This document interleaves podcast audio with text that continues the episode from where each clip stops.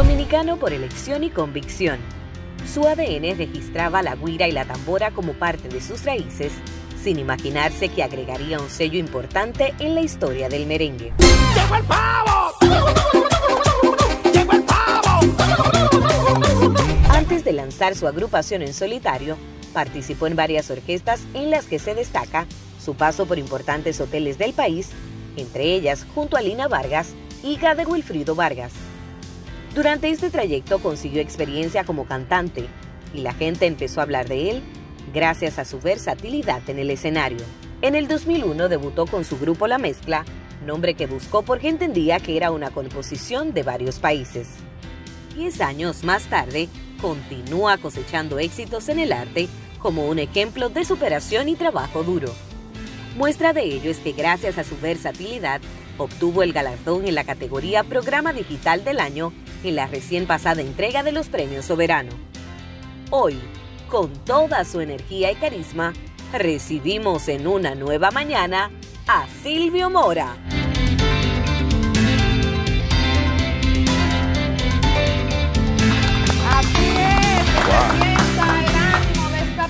Persona chispeante, este artista que nos llena así de energía. Silvio, bienvenido a una nueva mañana. Sí, sí, sí, sí, sí, sí, sí, sí, sí, el programa más popular y mejor producido de la mañana. ¡Pam! Una nueva mañana. No, pero espérate, yo estoy asustado. Cuando yo estaba viendo ese reportaje, yo dije, pero yo estoy en Univisión o Telemundo.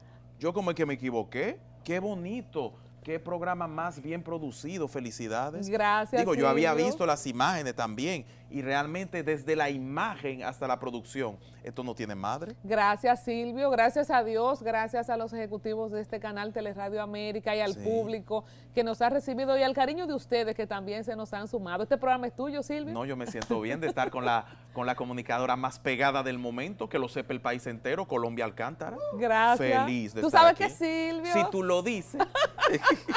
Qué alegría, Silvio, ¿de dónde sacas tanta energía? Porque desde que te conocimos, eh, tú sabes que hay gente que como que sale en alta y después se va pagando, pero tú es- eres todo lo contrario. Además de todo lo que eres como artista, como músico, también has destacado en la comunicación, en la comunicación digital, alternativa y rescatando a todos tus colegas merengueros, poniendo Sí. su, su historia también para la eternidad.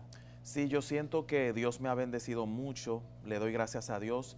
Dios es quien da los dones y los talentos, soy muy creyente y yo sé que eh, él, es, él es la fuerza que me ha dado la sabiduría y el entendimiento para lograr lo que he logrado. El público le caigo en gracia, yo siento como que hay un don, porque a veces hay cosas que yo hago que yo digo, si la hace otra gente, quizás no, la gente no lo acepta, pero si soy yo, la gente lo acepta.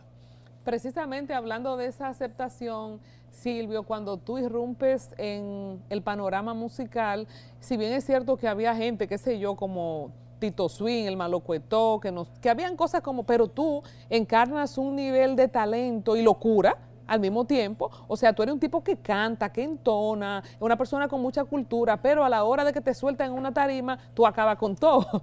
Sí. ¿Cómo, ¿Cómo te recibió la gente en ese momento? Porque ya ahora estamos acostumbrados a todo y perdimos la capacidad de asombro a nivel de, de cosas estridentes. Pero ¿cómo fue el inicio? Recordemos eso. Así mismo es, cuando yo, cuando yo comencé con ese estilo era un poquito difícil, pero la gente me aceptó. Realmente yo soy un personaje y ese personaje es para traer entretenimiento y diversión. Lo, lo hago en la, frente a la cámara, una locura, pero fuera de ella hay una disciplina, hay, eh, trato de, de- de tener un buen comportamiento, por eso ya tengo 20 años de carrera, atento a Chercha. Yo debuté en el 2001. Yo tengo músicos conmigo que tienen 20 años trabajando conmigo. Hay unos cuartos ahí, si hay que liquidarlo, ¿eh? Ah, sí, pero yo no liquido a nadie. Yo compré una tierra en el Cristo Redentor con los nombres de cada músico. Ahí vamos a morir, yo no cojo eso. Pues esa Secretaría de Trabajo, esa ley es un peligro en Un este país. peligro. Y le ha pasado a muchos músicos también. Silvio, siendo tú merenguero, hemos hablado aquí con otros invitados de lo que cuesta hacer un merengue, mantener una banda a propósito. Sí. Mira, cuesta mantenerla y cuesta desbaratarla, si no hay que preguntarle a tu Lile. Así es. Entonces, con esto de la pandemia, ¿cómo ha sido para ustedes como músicos y específicamente tus músicos cuando está todo cerrado? ¿Cómo ustedes han pasado este tiempo? Muy difícil, esto ha sido una tragedia. Si yo te digo lo contrario, estoy mintiendo. Eh, la- eh, lo que tiene que ver la industria de música, de músicos, ha sido un golpe duro para nosotros, porque si tú te fijas, el único país hay gente que no analiza eso, que el músico vive de la música. Ejemplo, en Puerto Rico, los músicos del Vicrepo, de Joseph Fonseca, ellos además de tocar tambor y guira, ellos son mecánicos, dentistas. En Nueva York, el músico que te dice yo vivo de la música en Nueva York, embute. El músico allá en Nueva York es músico de noche, pero de día trabaja en su colmado, en su camión. Ahora, aquí en República Dominicana, por el sistema que hay, un guirero vive de tocar guira. O sea, cuando no había pandemia, tocaba con Silvio, tocaba en un hotel, se iba para Bávaro, hacía una fiesta privada con una orquesta Copiván. Y al, al venir la cuarentena, esos músicos se quedaron totalmente en la ruina. Eh, muchos tuvieron que mudarse para el campo y eso. Wow. Entonces ha sido una crisis. Nosotros, los directores de orquesta, el primer mes una ayudita, el segundo mes una comprita, el tercer mes te ayudo, pero el cuarto mes se nos abrió el pecho a todos. Entonces, ahora esperamos que se pueda lograr con la medida de seguridad comenzar a, a- tocar, pero fue un golpe muy difícil y gracias al gobierno, que mucha gente no entendió, que nos dio cinco actividades a las principales orquestas del país para por lo menos aliviar esa situación. Porque también ustedes son una industria que se frenó a nivel de economía de hogar también. ¿Cuántas familias no dependen de una banda de Claro que música? sí, hay Por ejemplo, ¿cuá- ¿de qué tamaño es tu equipo? Cuando decimos de una banda de merengue, con todo lo que implica, ¿cuántos son? 18 personas. 18 familias indirectamente. Exactamente. Entonces hay gente que no entiende eso de la música. Entonces ahora se abrió, se abrió eh, hasta las 11 de la noche, ¿verdad? Yo creo sí, que pero es. como quiera hay problema. Tú sabes que, ejemplo, mi banda tiene que ver mucho con los eventos multitudinarios. Yo, Silvio Mora no puede hacer una fiesta clandestina, porque de que yo digo, ¡llegó el Todo el mundo, ¡wey! Está ahí el tipo. Va a ir la policía. ¿Tú me entiendes? Eso es Guasón Brazo Van y esa gente que cantan al pasito y nadie se da cuenta. Pero yo no. ¿Cómo yo voy a hacer una fiesta clandestina? No, analízalo. Entonces.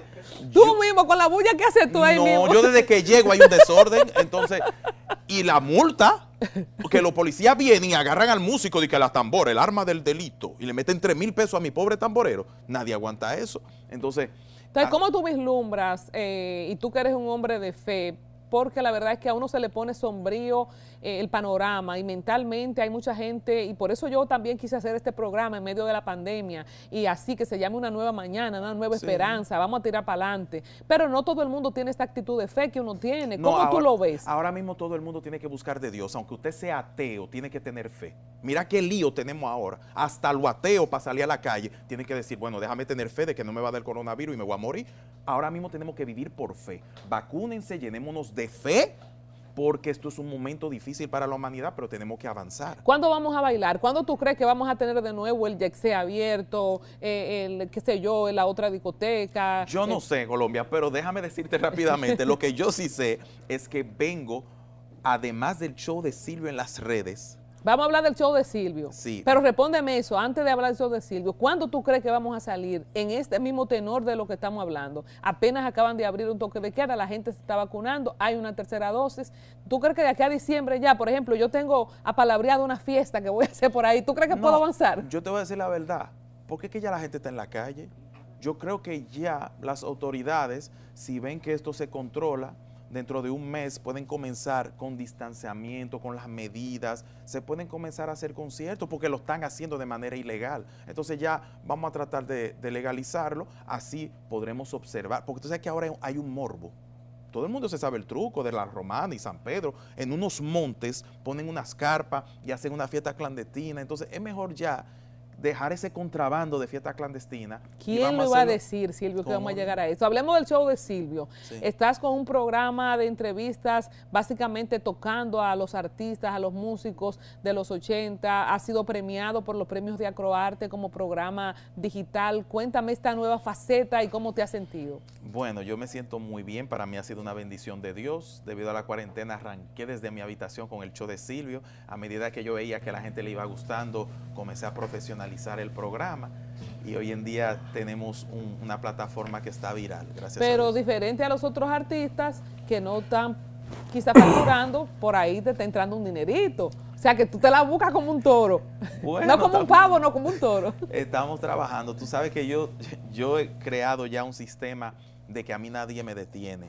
O sea, solamente Dios. Estoy preparado. Tú sabes que a veces cuando te la ponen en China, sin querer, hay gente que cree que te hacen daño y lo que desarrollan es un monstruo dentro de ti. Así es. Está. Israel en la mesa con una pregunta para nuestro querido Silvio Mora. preguntarle a Silvio, ya tú le diste un avance, al respecto de, de su canal de YouTube. Primero saber cómo le está yendo, si realmente es rentable, si ha picado algo bien ya él por ese lado. Y segundo, entonces, eh, tocaste el tema en alguna medida de la ayuda del gobierno. ¿Tiene Silvio Mora alguna, alguna expectativa política y aspiraciones políticas en el mediano plazo? Wow, no. Lo mío es del artistaje, los músicos. Ahí es que yo domino todo, todo lo que tiene que ver con arte. No, no, la política no.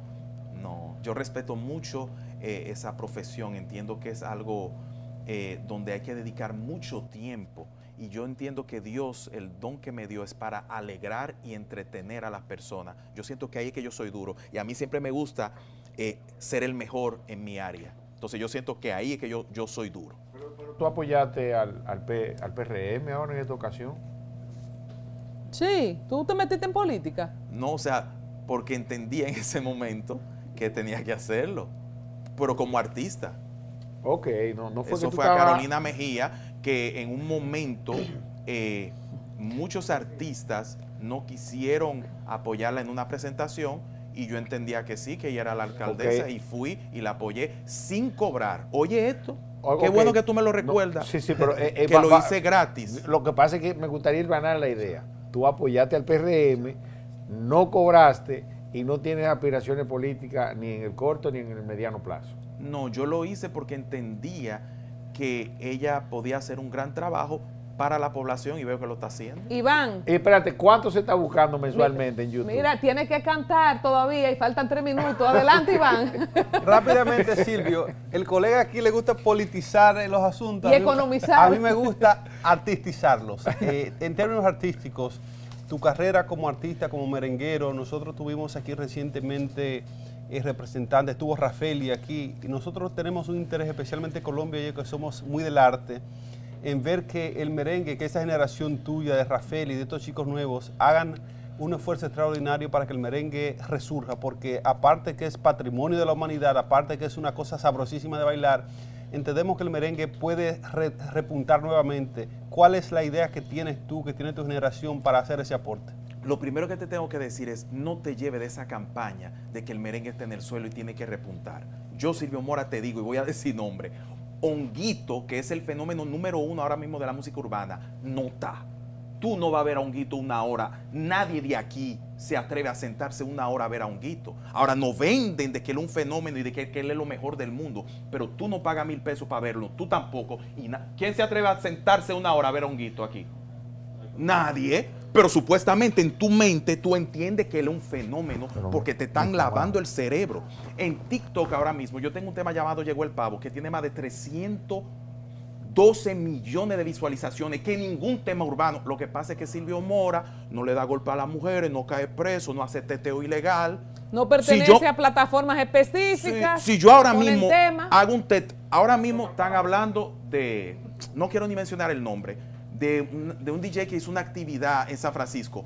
El tipo está sonando en todos los noticiarios. Nuria lo está mencionando, Alicia Ortega, Roberto Cavada, ustedes. El tipo dentro de un mes va a cobrar miles de dólares porque esas son estrategias para lavarnos el cerebro. O sea, el DJ merengue- Adoni. yo estaba en México antes de la pandemia y yo pregunté por artistas urbanos dominicanos en México y no conocen a ninguno me hablaron de oro sólido, de amarfe, o sea, no, aquí hubo un bombardeo en todos los sentidos, no solamente en la música, y estaba como todo controlado. Ahora es que estamos viendo como un cambio y se está viendo la verdad de lo que eran supuestamente los jefes. Tú te estás dando cuenta que eran un engaño en todos los sentidos, en la política, en la música. Había una falsedad en todo. Excúseme, como que me emocioné hablando. No, y me encanta. Pero- Lo único que ya se nos fue el tiempo. Podemos empezar, aunque sea la canción, el máster que nos dé dos Ah, mi tema nuevo, La Estufa. Vamos, a cantar, señores. Hay que invitar a Silvio de nuevo, porque ese tema por ahí es que va la cosa. Ay, no, yo quiero irme para mi Esto- casa porque yo, yo hablé cosas fuertes. Ojalá no me estén esperando allá abajo. Bueno, entonces despedimos con la estufa a propósito de darle difusión a lo que se debe. Colombia, Silvio, te gracias. quiero mucho, de verdad. Gracias, mi amor. Vamos a cantar, vamos a cantar. vamos a cantar. Antes que los productores nos maten. Tienes tu micrófono ahí. Suéltame la estufa. Vamos, préndele estufa. Así despedimos.